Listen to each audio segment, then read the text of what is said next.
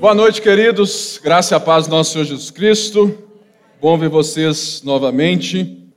Abra sua Bíblia em Amós, no capítulo 8. Irmãos, muita gente achou que nós estávamos, né, escolhido, tínhamos feito o livro de Amós por causa das eleições e não foi de jeito nenhum. Por isso, as eleições acabam, mas Amós continua, não é verdade? Porque existem coisas na nossa vida que fazem parte do reino de Deus. Existem valores que são parte de um reino que é suprapartidário.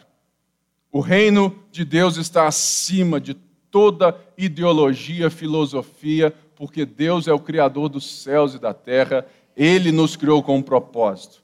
E essa mensagem de hoje eu dei o título de Juízo de Deus para quem não quer Deus como Deus e sim como fornecedor. É, então, aperte o cinto aí, que o Pipão está animado hoje. Espero que eu consiga transmitir tudo aquilo que o texto tem de riqueza, alcançando seu coração com graça, com favor. Por isso, vamos orar. Senhor, obrigado, Senhor, porque nós temos a Ti. Obrigado, Pai, por essa noite, por cada irmão e irmã que aqui está. Pedimos, Pai, que a tua palavra nos transforme, nos alcance, forge o nosso caráter, porque nós precisamos e queremos ser semelhantes a ti, porque essa é a nossa jornada, a jornada de santificação. Espírito Santo tenha toda a liberdade no nosso meio, seja aquele que fala conosco, ilumina a tua palavra, me dá graça, me dá favor na escolha das palavras, que eu possa me fazer entendido, porque o Senhor é que fala conosco. Quebra toda a resistência das trevas, que possamos juntos aprender com o Senhor, que é manso e humilde de coração. Talvez você está aqui hoje e você não lembra muito de Amós, nunca leu Amós na vida, e você assim, aonde que eu estou chegando nesse lugar? Amós é um profeta do reino do sul, o reino do sul é quando Israel se dividiu. Porque após o reinado de Salomão, o seu filho, né, ele fez uma escolha muito mal feita de suprimir, de, sabe, de, de ir mais fundo e dobrar ainda mais os impostos, né? Imagina se no dia 2 de janeiro o novo presidente fala assim: agora imposto de renda não é mais 27,5 para quem ganha X, mas agora é 35,5. Vai todo mundo querer outro presidente, não é verdade? Eu tenho certeza disso, porque eu também gostaria de ter o outro se fosse 35%. Pensa, irmãos, 35% de imposto de renda retido na fonte, 27,5% já é aquela pauladinha, né? E não volta nada para nós. Então, o filho de Salomão fez essa escolha.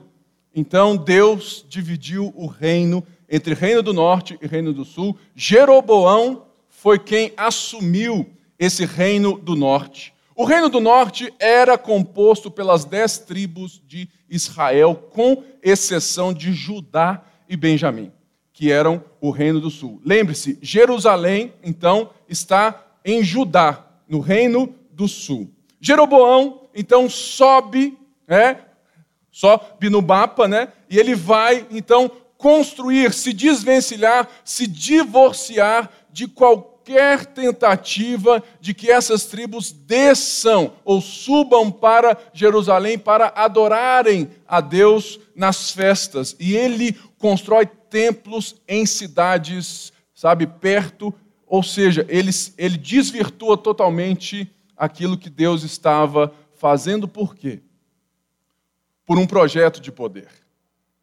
Todo ser humano, toda criação que está sem, sem um relacionamento com o Criador, Deus Todo-Poderoso, todos nós estamos suscetíveis e temos muita tentação em lidarmos com o poder de uma forma tirana.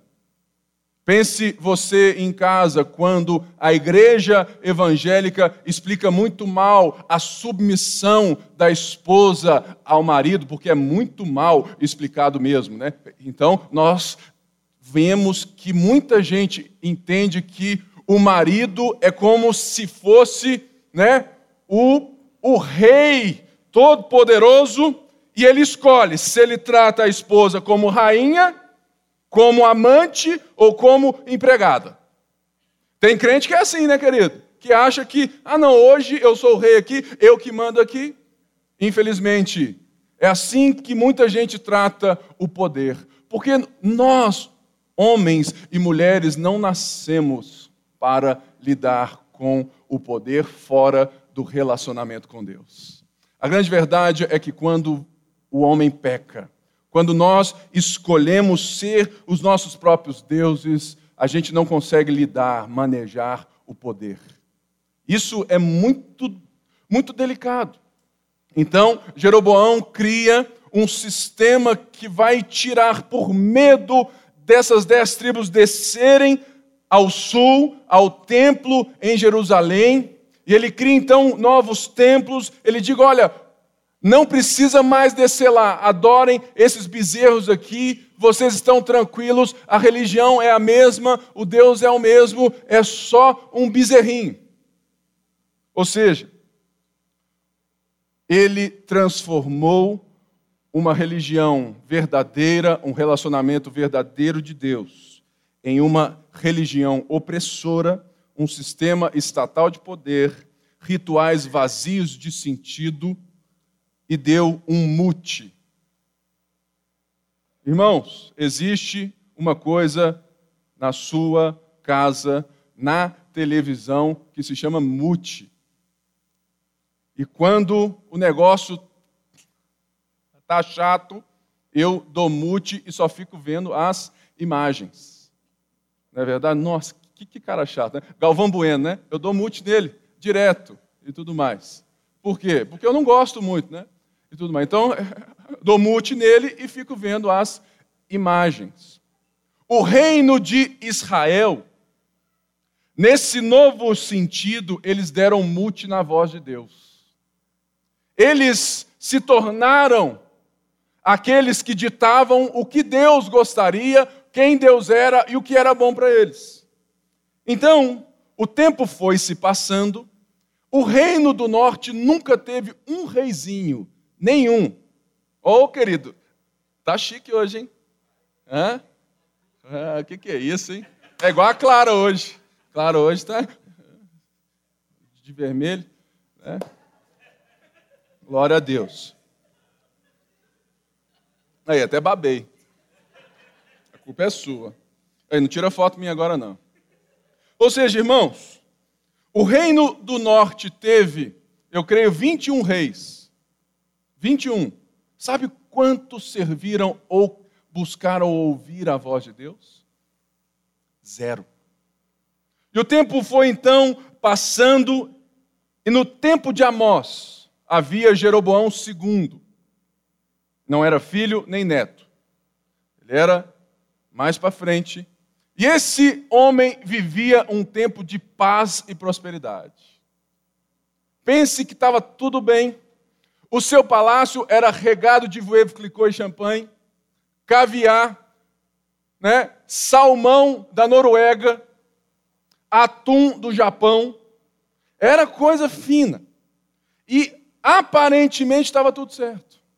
Era como se hoje, irmãos, nós estivéssemos aqui com o dólar a 1,50, todo mundo indo para Disney, rindo à toa, trazendo tudo de lá, tudo barato, todo mundo cheio de emprego. Era como se tivesse uma maravilha. Era como se fosse no período de 2008, 2009, onde a gente viu uma crise e falou: não pode deixar que é só uma marolinha e a gente viu que era um tsunami. Era esse o cenário de Amós. Amós, ele é chamado por Deus para profetizar a uma nação, a um povo que estava totalmente certo que estava tudo ok com Deus. Sabe por quê, querido? Porque nos foi ensinado, e é do ser humano desde lá dos primórdios, que quando está tudo bem externamente, Deus está ok com a gente. Por quê? Porque quando nós enxergamos a religião como aquilo que eu faço para que Deus me aceite, se eu estou bem, abençoado, Deus está me achando um cara legal. E Deus fala assim: olha, não é bem por aí. E ele levanta então um profeta que não era do reino do norte, era do reino do sul, de Tecoa, um cara humilde, mas que provavelmente, certamente, por detrás dos panos, era um cara estudioso, zeloso e amava a Deus e conhecia a Deus e conhecia o contexto da sua época. Mas para o reino do norte, ele era apenas um boiadeiro, um pastor. Nós vimos então que quando Amós chega e começa a profetizar, Amós começa a mostrar e profetiza, dizendo: Olha, vocês estão bem, mas vocês estão enganados, porque vocês oprimem os pobres, porque vocês compram a justiça, porque vocês silenciaram a voz de Deus e não estão vivendo segundo a vocação de Deus. Isso tudo, então, vem sobre juízo. E nós vimos, irmãos, que nesses, talvez esses, esses últimos sete cultos, né? Nós, como Igreja Batista da Lagoinha Mineirão, tivemos dificuldade de ouvir sobre o juízo de Deus. Sabe por quê? Porque nós temos de dificuldade de ouvir sobre o juízo de Deus, porque nós temos dificuldade de descobrir uma vida fora de uma busca pela felicidade emocional. Nós somos totalmente cercados e criados num tempo da nossa história aonde o que eu sinto diz quem eu sou e diz aquilo que é verdade para mim. Logo, a busca pela felicidade, ela, nos sentidos, naquilo que eu sinto, determina muita coisa sobre mim. E quando então chega um profeta falando de juízo de Deus sobre um povo, a gente não consegue lidar. Por quê? Porque ouvir de um Deus de amor o juízo para muitos, e para muitos é dizer que Deus então não é amor. Sabe por quê, irmãos? Nós temos dificuldade em entender que juízo é amor. Porque nós, muitas vezes, somos do 8 e do 80. Né? Ou eu amo e deixo passar tudo, porque eu quero que ela se sinta bem. Então, ah, pastor, eu não falo nada. Ou eu sou um carrasco, fala assim: que é isso? Não pode isso, não, pode isso, não, pode isso, não.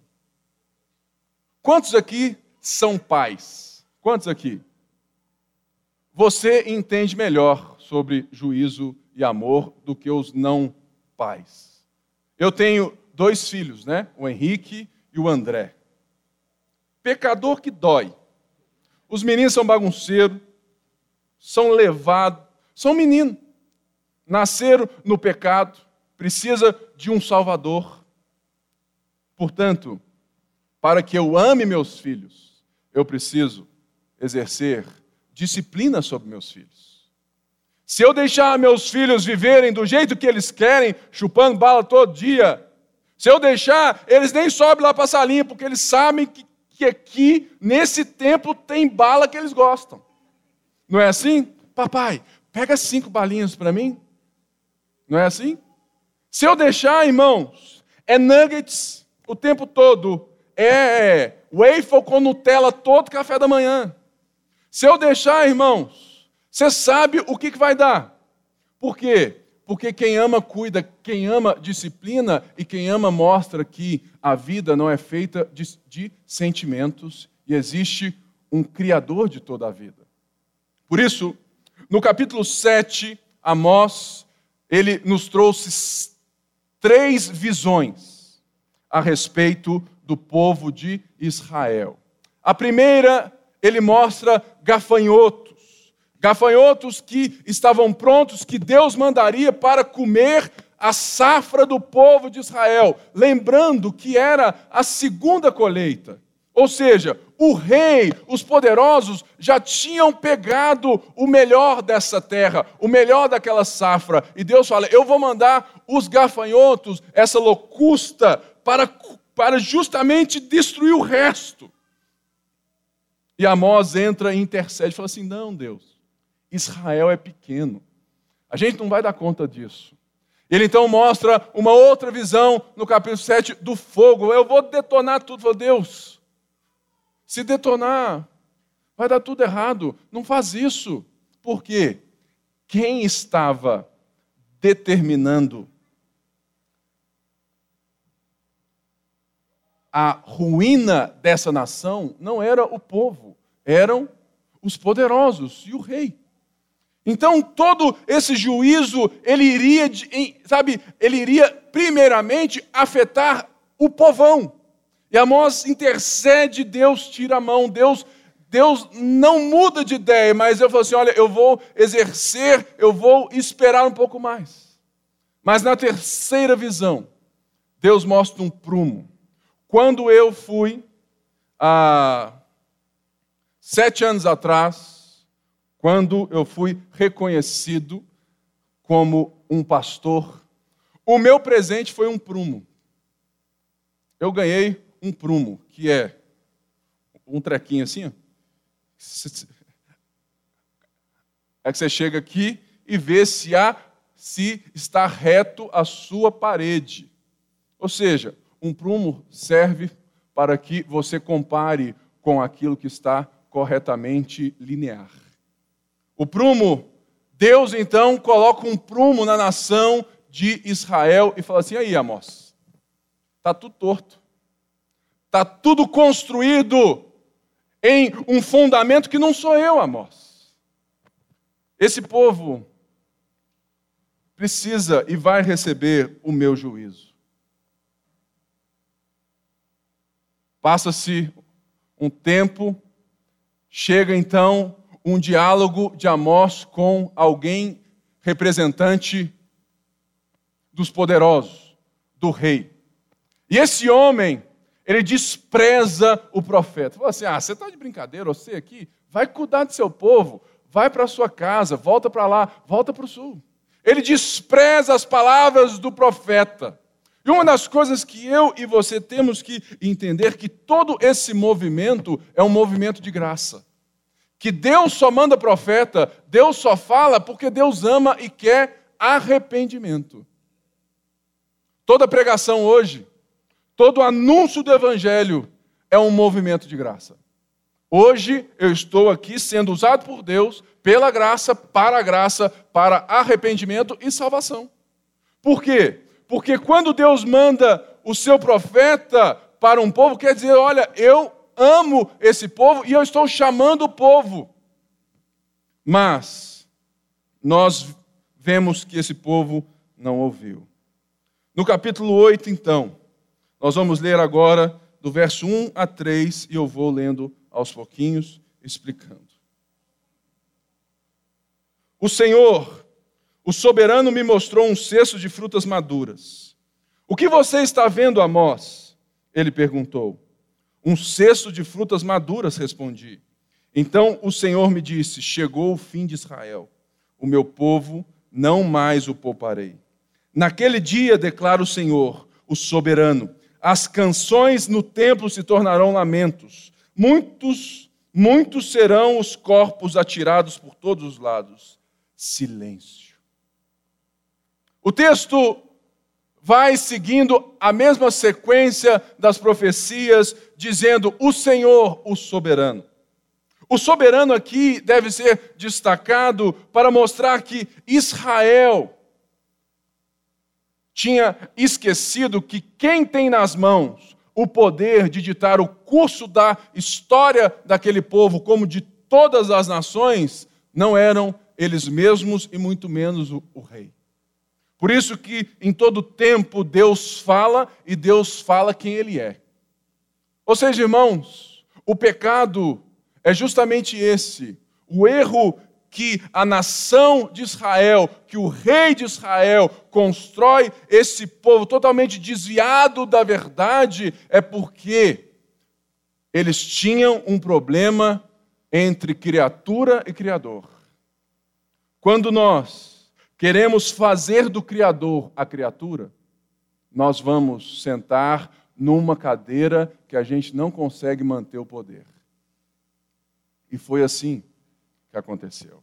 Por isso, nessa visão, o Senhor, o soberano, diz que, olha, vocês deixaram de ouvir o soberano e tentaram dar seu próprio custo à vida sem saber que no final vai ser tudo vento.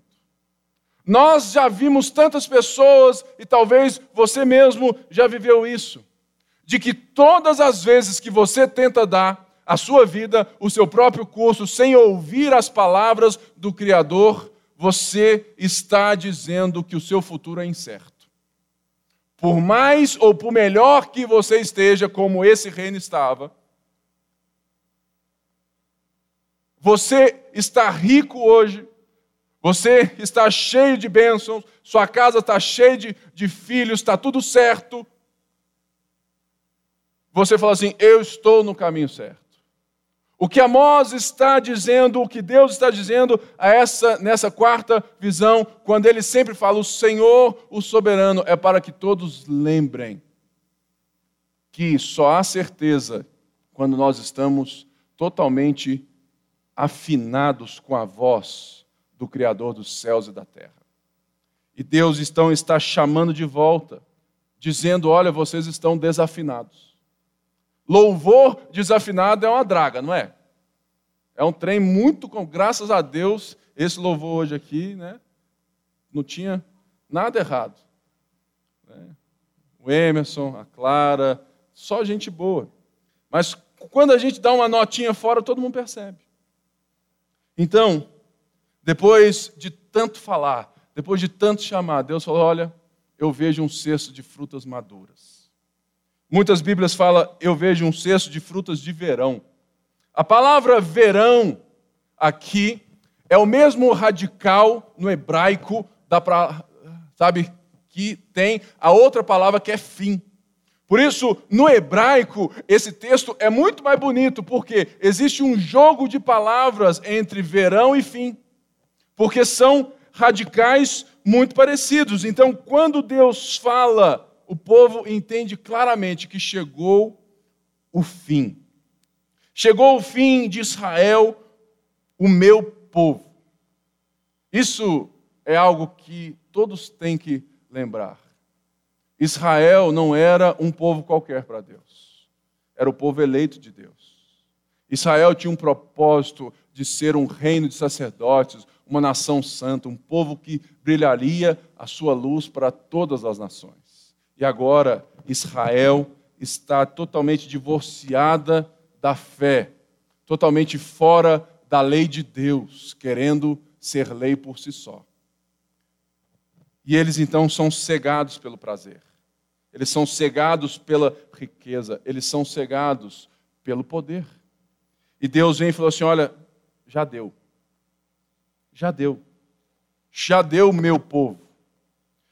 Naquele dia, declara o Senhor, o soberano, as canções no templo se tornarão lamentos, muitos, e muitos serão os corpos que serão por todos os lados. Naquele dia, quer dizer justamente no texto, o dia que eles vão ser pegos de surpresa pelo reino da Síria, que vai chegar como um trovão e não vai reconhecer ninguém, vai passar por cima. Pensa na tropa de elite entrando com toda a sua força e cantando: Tropa de elite, osso duro de ruê, pega um, pega geral, também vai pegar você. A Síria chegou assim, ó, detonando tudo. Naquele dia, no dia em que vocês acham que nunca chegaria, naquele dia, vocês vão ver corpos sendo jogados para todos os lados. Eu fico lendo isso, irmãos, e eu só penso no, no rei tomando um champanhe francês, rindo da cara do profeta. Assim, eu nunca vou viver esse dia, achando que esse dia não chegaria. E Deus está falando desse dia há muito tempo. Mas o que, que esse dia pode ser dito para nós também? Existe um dia que esse dia vai chegar. Não é um dia para nós de juízo, mas é um dia para muitos repentino. Muitas pessoas estão hoje, na, sabe, nas suas casas, tomando verflicô, comemorando a vitória ou chorando a derrota de alguém. Muitas pessoas, os ricos, sabe, eles, eles se acham tranquilos. Você sabe, irmãos, que um dos povos mais, mais perdidos desse mundo são os mais ricos entre os ricos. Se você quer ser um missionário, deixa eu te falar um povo que precisa de missionário. Esse você vai, fala, opa, eu, pastor. São os ricos entre os mais ricos, são os milionários. Eu já convivi com muitos deles. Irmãos, eles acham que não tem nada errado. A voz de Deus, a ação de Deus, é uma coisa que para eles, e Deus para eles também, é uma coisa religiosa. Mas existe um povo que Amós e Deus defende, que também está na lista entre os povos menos alcançados do mundo, que são os pobres entre os mais pobres. São os pobres entre os mais, os miseráveis. São aqueles que o Bolsa Família não chegou são aqueles que a igreja também não chegou ainda. São aqueles que Deus vai colocar o dedo na cara dos ricos, dos, desse rei, e falou assim: Olha, você desprezou a minha lei, você parou de me ouvir porque você está arruinando os pobres. A grande verdade, irmãos, é que ricos e pobres precisam de um Salvador. Por isso, existe um dia um dia do juízo final, que todos nós estaremos diante do verdadeiro Rei da Terra, diante de Jesus ressurreto. E há, talvez, no consciente dessa nação, um orgulho de serem um povo de Deus, de acharem que nada, repentinamente, nada vai afetá-los. Por isso, eles vêm e falam assim: não pode deixar. E eles não deram corda para esse dia. Deixa eu te falar uma coisa, querido. Se Jesus está ressurreto, vai chegar um dia que o prumo vai descer no seu coração. Vai chegar o dia. Vai chegar o dia que a sua parede vai precisar estar certa. Mas deixa eu te, deixa eu te dar uma boa notícia a parede está certa não depende de você. Depende de você ouvir a voz de Deus, como Ele está falando. O problema é que eles deram mute em Deus. O problema é que eles deram mute na lei de Deus. Falaram assim: ó, sai daqui, deixa que a gente resolve. E esse é o problema de todos os povos. Se você vê Gênesis 4, depois da queda, se você vê a história do mundo, é justamente esse problema. Irmãos, a nossa nação está como está polarizada, porque nós demos mute na voz de Deus. E nós demos on na teologia da prosperidade nas igrejas. Nós achamos que tudo é bom quando a gente tem muito. E por isso nós estamos pagando o preço agora. Porque nós não sabemos ouvir sobre o juízo de Deus. Nós não sabemos lidar com isso aqui, mas a gente precisa. Porque Deus é amor, porque Ele cuida e Ele tem o controle da história, ele está chamando um povo para si. Por isso, o que era muito motivo de festa e espumante no palácio do rei, o que era motivo de serenidade e encenação religiosa e herética nos templos, agora é clima de velório. Irmãos, esse povo, eles eram atores da religião eles encenavam os atos de sacrifício a Deus, eles encenavam como um rito vazio. Deixa eu te perguntar uma coisa. Você está aqui de verdade? Porque se você acha que vir ao culto te dá a estrelinha da boa semana do domingo, porque você já fez uma ação religiosa no dia, cuidado, que o juízo de Deus vai cair no seu colo.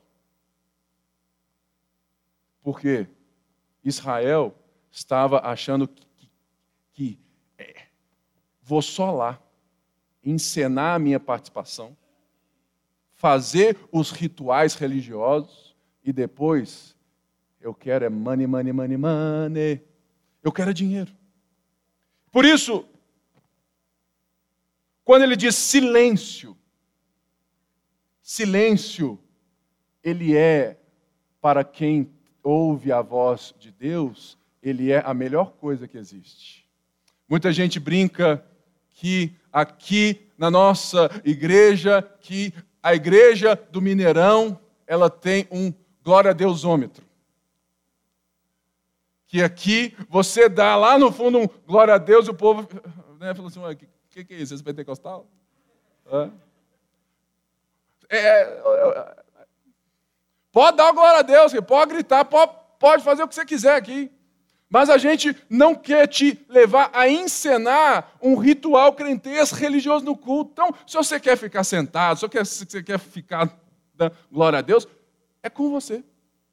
Mas nós temos um certo rótulo aí de sermos frios só, só por causa do ato do culto, né? Eu fico rindo. Falei assim, vou botar lá na porta. Estamos há 100 dias sem dar um glória a Deus. Sabe por quê, irmãos? Esse povo dava glória a Deus, mas o coração era glória a mim mesmo. O que adianta um glória a Deus alto se eu estou em outro lugar? O que adianta essa encenação? Quando essa libertinagem foi, de, sabe, desmascarada, Deus falou silêncio. E todo crente de verdade gosta de um silêncio. Isso porque todo silêncio dói a alma. Fala bem fundo. Todo silêncio fala a voz da consciência. Eu adoro um silêncio, porque é no silêncio que eu sei o que meu sentimento me trai. Porque no barulho eu tô com a galera.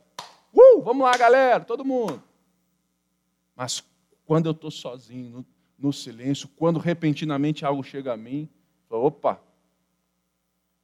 E de repente, o que era festa, o que era festa no AP, virou velório, silêncio. E a gente vai ver que Deus mostra e desnuda esse povo na diferença de duas palavras que eu quero que de fato você pense hoje a diferença entre arrependimento e remorso. Remorso é quando eu queria ter feito diferente por ter perdido aquilo que eu queria manter. O reino de Israel não se arrependeu. O reino de Israel falou assim: nós perdemos a bocada, perdemos nossos milhões, perdemos o verbo clicou, né? E todo o salmão da Noruega, perdemos. Puxa vida, devia ter feito de, de outro jeito. Isso é remorso. Remorso não diz respeito a um relacionamento, mas a um fornecimento. Puxa vida, se eu tivesse tratado o Bruno de outra maneira, ele não teria feito tal e tal coisa. Eu não vejo o Bruno eu vejo o que o Bruno poderia me dar. Isso é remorso. Eles não se arrependem. Eles falam assim: puxa vida, nós né, negociamos errado com Deus esse negócio aqui. E Deus sabe disso, e é por isso que, dos versos 4 a 7, ele diz assim: Ouçam, vocês que pisam os pobres e arruinam os necessitados da terra, dizendo: Quando acabará a lua nova para que vendamos o cereal? E quando terminará o sábado para que comercializemos o trigo, diminuindo a medida, aumentando o preço, enganando com balanças desonestas e comprando o pobre com prata e o necessitado por um par de sandálias, vendendo até palha como trigo? O Senhor jurou contra o orgulho de Jacó, ou glória de Jacó jamais esquecerei coisa alguma do que eles fizeram. Toda vez que Deus fala de uma forma bem clara, Deus usa alguma coisa muito parecida com ouçam. Porque, pense, se o povo tinha mutado a voz de Deus, Deus está falando em alto bom som. Ouçam. E aqui, a gente tem que entender que há uma diferença enorme da vida sem Deus e da vida em Deus. Porque por toda a palavra, Deus chama o seu povo a viver confiando em sua voz. Abraão, sai da tua terra, vai para onde eu te mostrarei. Ou seja, confia na minha voz. Moisés, faz isso e aquilo, tudo mais. Confia na minha voz. Israel, se vocês me obedecerem, porque voz tem tudo a ver com fé. E fé é, é confiança em quem está se revelando a nós como o Deus de Israel Todo-Poderoso, o nosso Pai, o Criador de todas as coisas. O nosso caminho, então, está totalmente diferenciado porque nós damos on na voz de Deus. Nós queremos ouvir a voz de Deus e nós não agimos, nós não gerimos, nós não fazemos nada sem ouvir a voz de Deus. Israel, que foi escolhido por Deus e chamado para que eles fossem aqueles que vivessem de acordo com a voz, ele falou assim, cala a boca. Cala a boca, Deus. Agora não. Agora não. Meu Big Big Mac. Agora não. O Big Mac e o, sabe, e, o, sabe, e esse milkshake de Nutella chegou. Deus, agora não. Não, Senhor. Essa mulher é bonita demais, Senhor. Agora não. Depois a gente conversa. Sabe, irmãos, o papo que muita gente tem, fala assim: eu vou curtir a vida e no final eu volto para Deus? Remorso. Cuidado. Remorso. Porque se você negocia com Deus, você não se arrepende. Você só sabe o que ele pode fazer se você falar assim: eu aceito, eu aceito Jesus como Senhor. Eu, Senhor, eu fui na frente da igreja. Eu aceitei Jesus, está lá meu papelzinho. Eles ligaram para mim. Eu vou ter que ir para o céu. E o povo, o pastor, ainda disse: Bem-vindo à família de Deus. E agora? A culpa é dele. Eu acreditei. Não é assim? Diferente do último ladrão ao lado de Jesus, ele reconheceu o seu pecado e reconheceu o Salvador, quem Deus era. Ele falou assim: ainda hoje estará comigo no paraíso. Ouçam. E uma das coisas aqui é que nós vamos entender que quem ouve a voz de Deus não faz aquilo que Deus os condena. O nosso problema, irmãos, é sério. Aqui Deus está falando novamente, mas agora decretando juízo, justamente porque eles não ouviram. As ações que Amós aponta como injustas são resultado de toda uma vida sem um relacionamento pessoal com Deus e Sua palavra. O pecado, querido, o, o pecado é olhar para si e não levar em conta aquilo que Deus pode fazer e você busca suprir para você mesmo, custe o que custar. Ah, pastor, Lá em casa está difícil demais. Esse mês não vai dar para pagar imposto, não. Aí esse mês eu tive que. Aí eu fiz, entendeu? Mas eu fiz aqueles. Ah, pastor, eu pus aquela. Eu fiz aquela janela daquele cliente, mas o vidro era, sabe, era aquele vidro mais caro, aquele vidro, sabe, mais grosso, mas eu passei a perna nele porque eu precisava da margem de lucro, pastor. Irmãos, o que Amós está dizendo aqui serve para nós. Porque se nós somos um povo que escuta a palavra de Deus, nós acreditamos que Deus supre para nós. Por isso, a gente não precisa oprimir o pobre. A gente não precisa comprar a justiça. A gente não precisa, porque nós que ouvimos a, a palavra somos de acordo com aquilo que a palavra é. Nós somos a favor do pobre. Uma das coisas que poucos entendem e acham que isso é coisa de esquerda, não, irmãos, isso é coisa de cristão. De direita ou de esquerda. Tem gente falando, ah, ah porque vocês são de esquerda. Falou assim: olha, lá na Mineirão, a única coisa esquerda e direita que a gente sabe é a música. Para a esquerda, para a direita. A única coisa, porque o resto é valor do reino, querido. E se você é salvo como igreja e continua no seu dia a dia fazendo com que o pobre fique mais pobre, usando do seu poder para tirar dele para o seu lucro pessoal, sinto lhe dizer, você precisa passar e limpar os seus ouvidos espirituais, porque você não está escutando a palavra de Deus. O que Amós e Deus está dizendo é que espiritualidade não se mede pelo culto e não se mede pela encenação da música. Espiritualidade se mede pelo relacionamento que eu tenho com o próximo. Você quer ver o quanto você é crente? É segunda a sábado, porque aqui todo mundo é crente.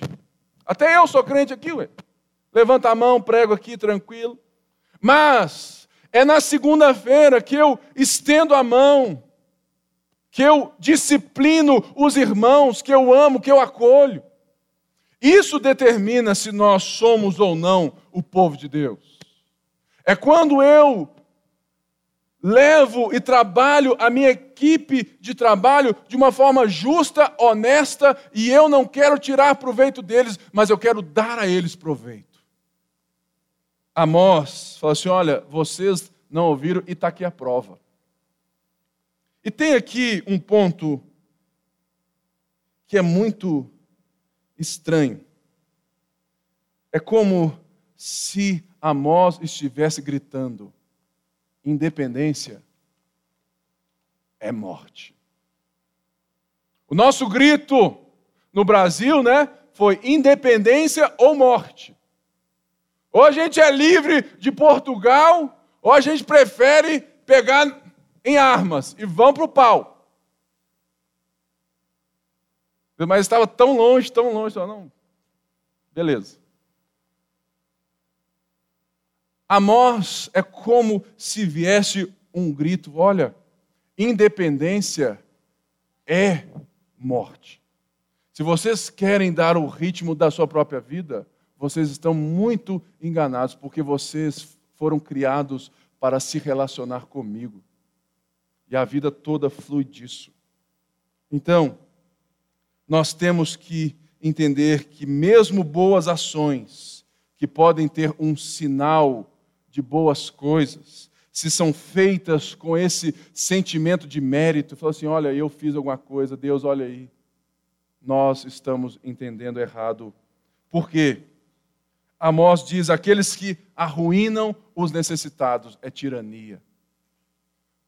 Todo ser humano que trata o outro como um tirano é alguém que não ouviu a voz de Deus.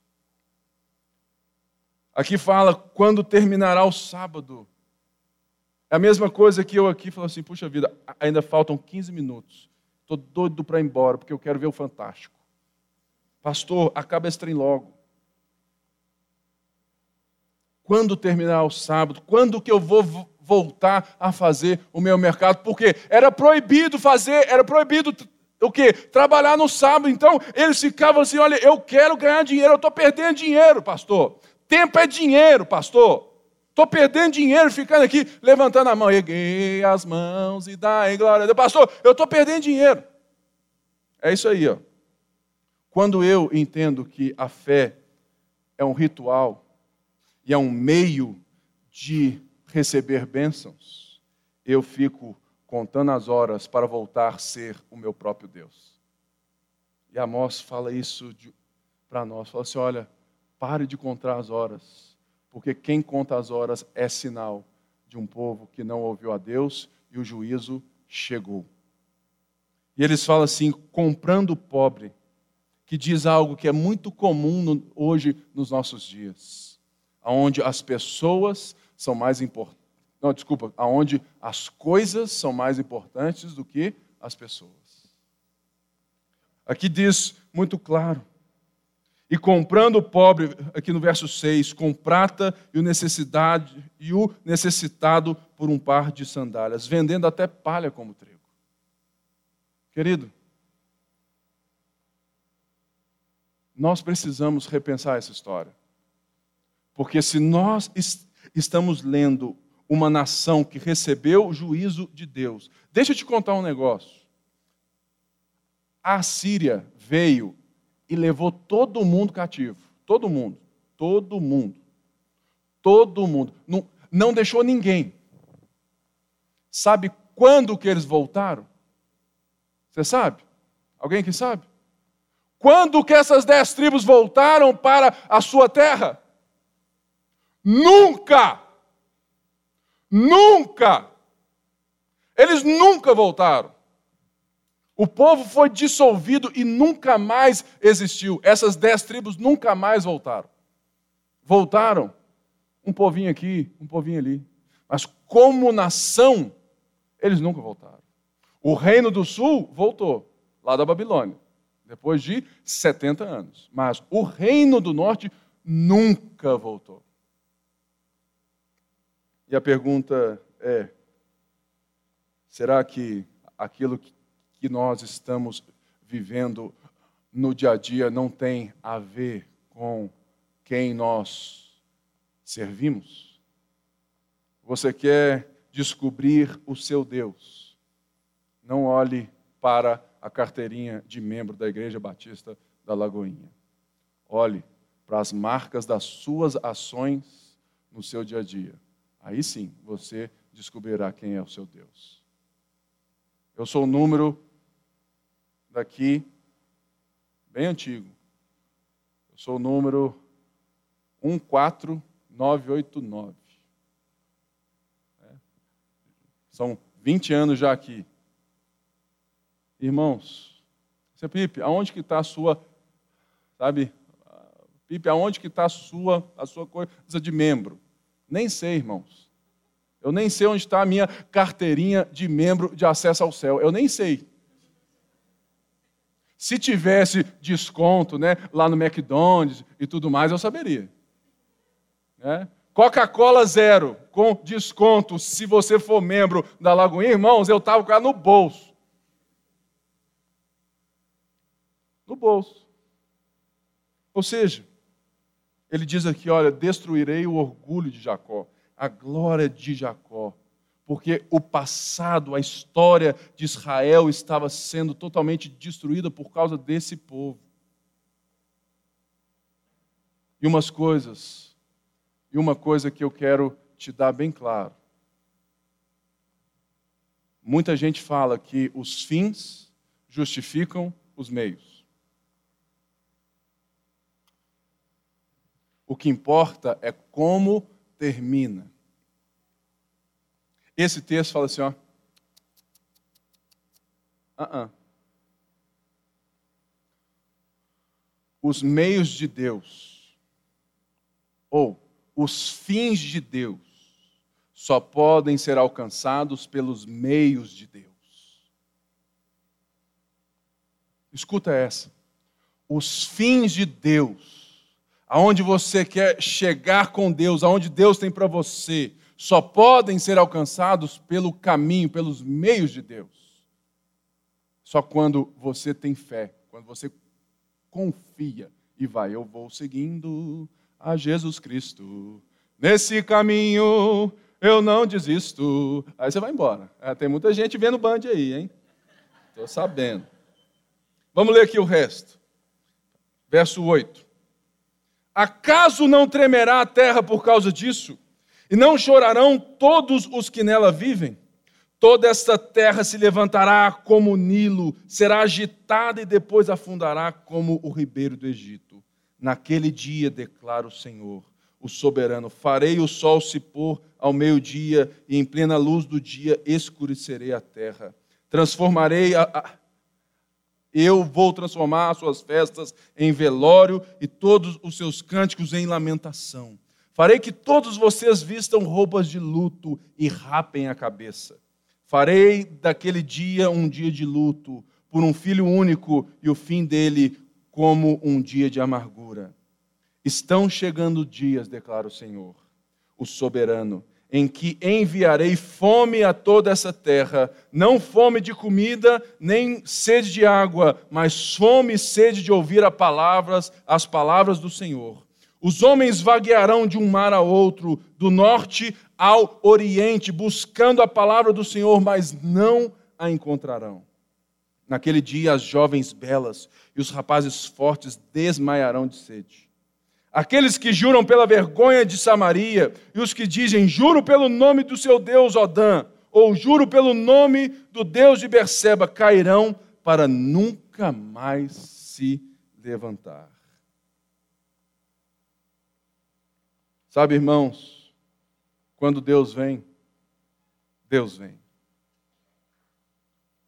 Eu fiz aqui cinco coisas de por que, que ler esses textos é pesado para nós.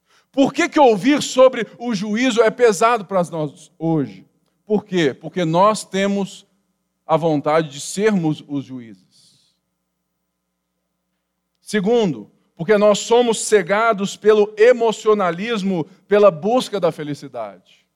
Logo, se Deus não me faz feliz, se eu estou vivendo um tempo diferente, alguma coisa está errada com Deus e não comigo. Terceiro, porque nosso amor é emocional e não sacrificial. A gente não confia em Deus a ponto de enfrentar as crises e deixando que Ele seja Deus sobre a nossa vida. Toda adversidade é uma oportunidade. Quatro, porque nosso amor não é voltado para o Criador, e com sede de nos conformar com Ele, mas para o próprio prazer carnal e das coisas dessa terra.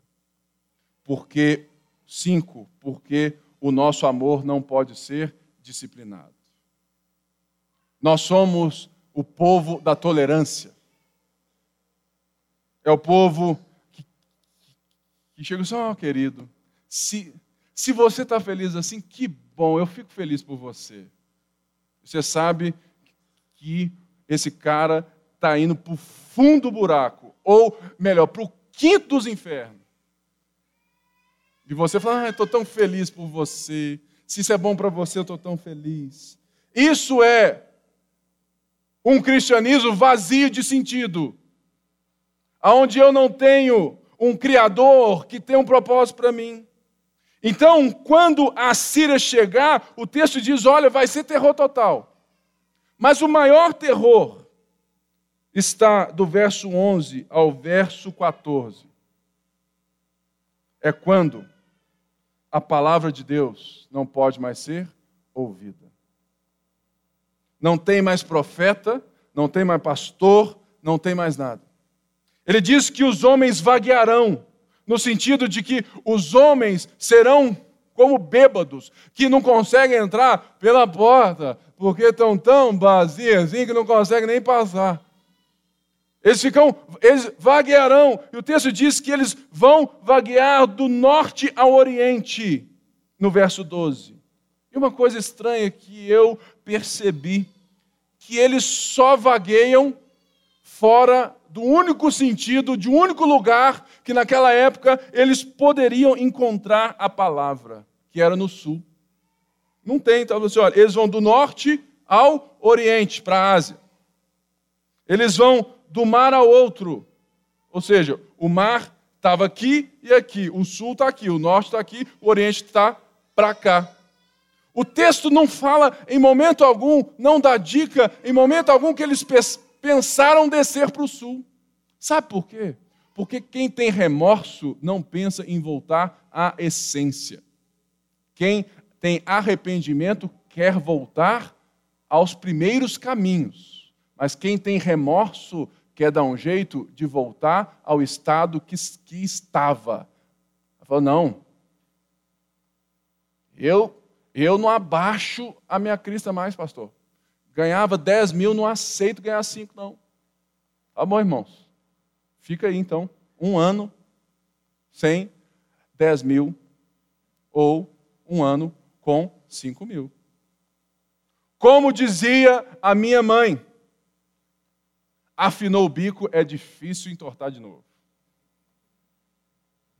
Se você já foi para Disney, para Paris e tudo mais, irmãos, você nunca vai viver o Parque Guanabara do mesmo jeito.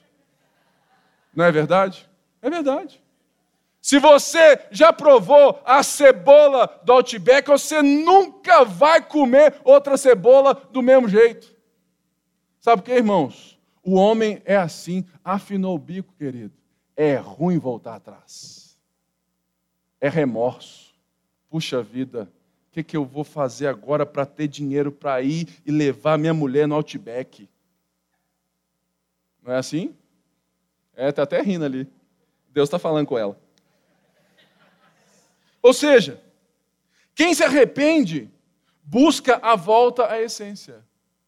Você sabe quando que isso aconteceu na história? Século XVI. Renascimento e reforma protestante. A igreja estava assim, ó, desse jeito aqui. Casada com o Estado. É por isso que igreja, quando apoia demais um presidente, é complicado.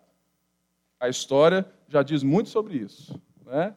Nós somos a voz da consciência. Nós somos o povo de Deus. E ninguém muda isso.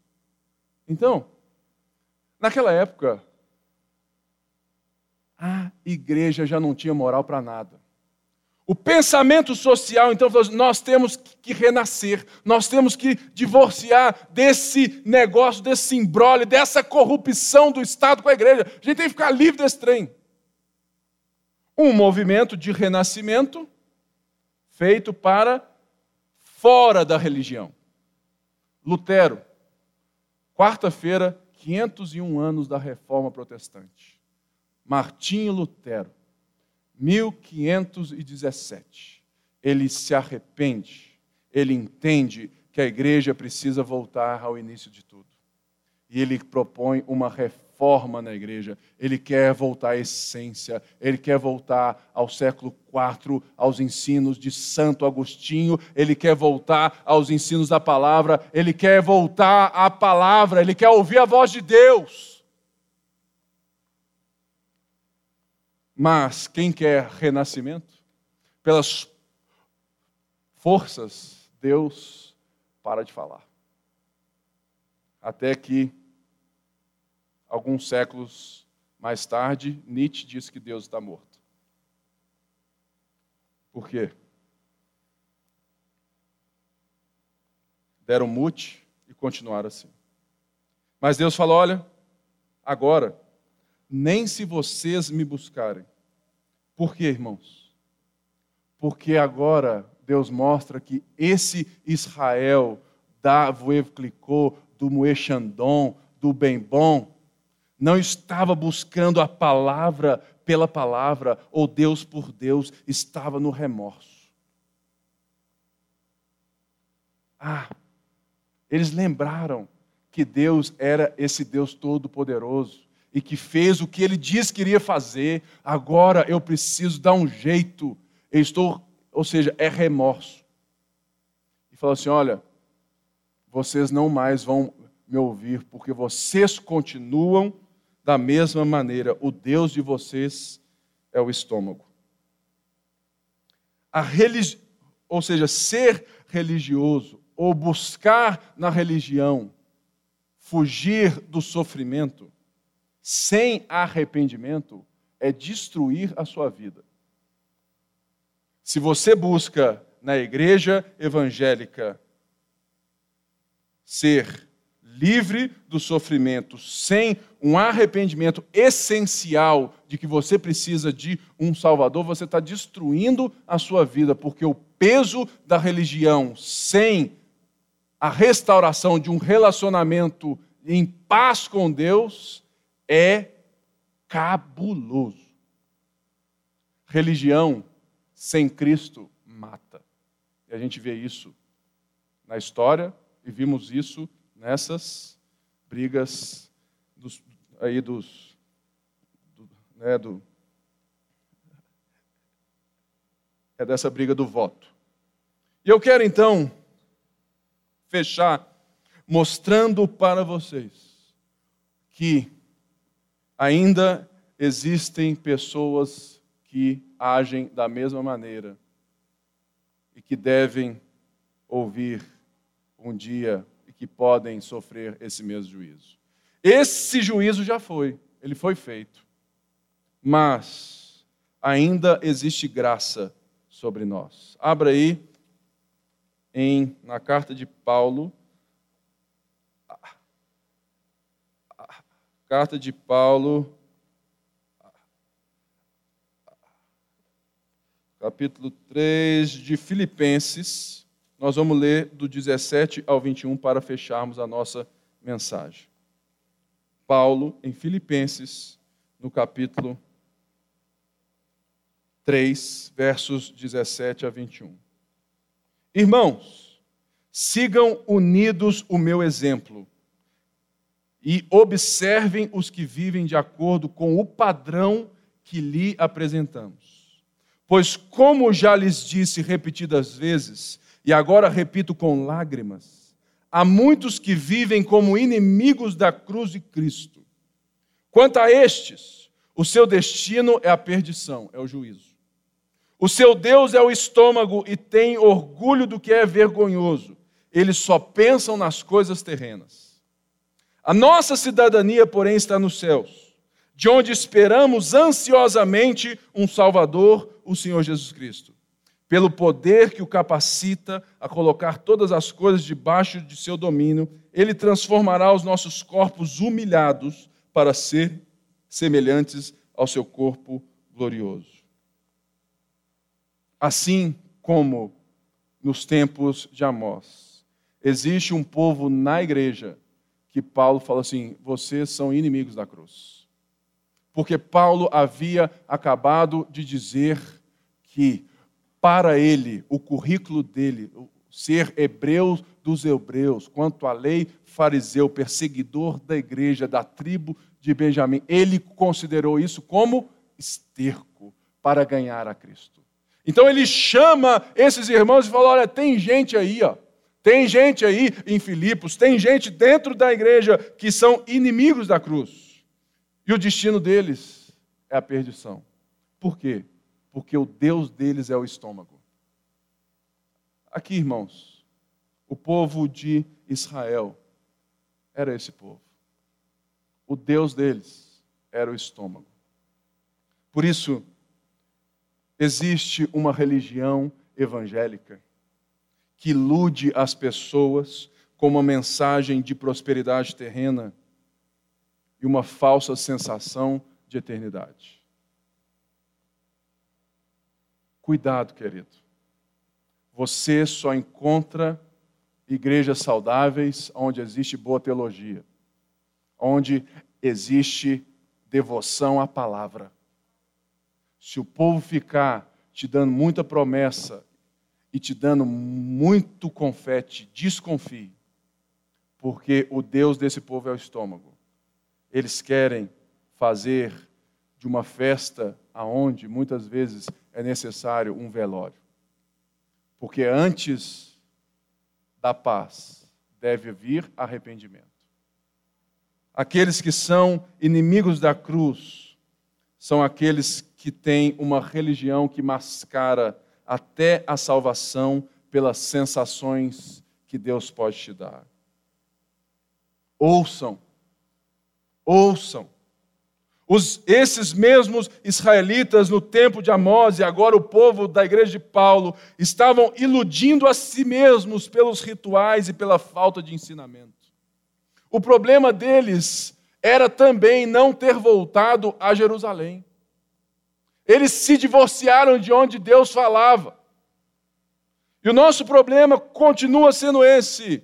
A gente não precisa mais de voltar a Jerusalém, porque nem lá nem cá a gente precisa se voltar à palavra de Deus. Porque somente o arrependimento transforma o nosso Deus do estômago do prazer e nos joga novamente a olharmos o verdadeiro Deus e dizermos: Eu quero ouvir a Deus. Cuidado, você pode estar sendo alvo na igreja evangélica de fake news. Fake news sobre o seu relacionamento com Deus, sobre a sua posição com Deus. Cuidado, só você sabe, e peça a Deus que talvez o seu Deus ainda seja o estômago. Você se relaciona com Ele, querendo que o seu estômago fique cheio e você viva a vida até um dia chegar e falar: Cheguei, pastor, sou tão abençoado, tão abençoado, que agora eu posso ter o que eu quiser. Irmãos, Deus não é assim. A nossa fome aqui é fome de relacionamento. A nossa fome é fome de palavra. Por isso, falar do juízo de Deus. Por isso, falar e deixar que a coisa desça devagar. Não é fácil pregar um texto desse, mas é mais difícil escondê-lo de vocês. Por isso eu peço então, agora, é que todos vocês fiquem de pé. Nós ouvimos o próprio Paulo dizendo: eles são inimigos da cruz, o seu Deus é o estômago. Talvez você está aqui nessa noite e você está incomodado. Incomodado porque você percebeu que de fato você precisa de um Salvador, de ouvir a voz de Deus, tendo nele a confiança. Talvez você percebeu que você está correndo atrás do vento. E você entendeu quem é Deus, um Deus de amor que exerce juízo. E você hoje quer estar em paz com esse Deus, enquanto o dia não chega. O dia chegou para esse povo, e o dia chegará para nós. A pergunta que eu lhe faço se você estiver diante de Jesus ressurreto hoje, se ele volta agora, você tem segurança que você está em paz com ele? Porque se você não tem essa segurança no espírito, você tem hoje uma oportunidade de falar assim: Deus, eu quero ter essa segurança. E nós vamos orar por você. Nós vamos abraçar você para que você comece um novo relacionamento com Deus. Porque todo relacionamento com Deus precisa do relacionamento com alguém. E nós estamos aqui para te servir. Senhor, muito obrigado pela tua graça, pelo teu favor. Muito obrigado, Senhor, que esse domingo possa ser um domingo que essa refeição possa durar que a gente possa refletir nessa verdade e que a gente seja um povo que escuta a Sua voz, porque nós amamos nos relacionarmos com o Senhor. Por isso, traga arrependimento ao nosso coração todos os dias e não remorso. É o que nós te pedimos, em nome de Jesus e todo o povo de Deus disse: Amém e Amém. Vai na graça, vai na paz, uma boa semana para você.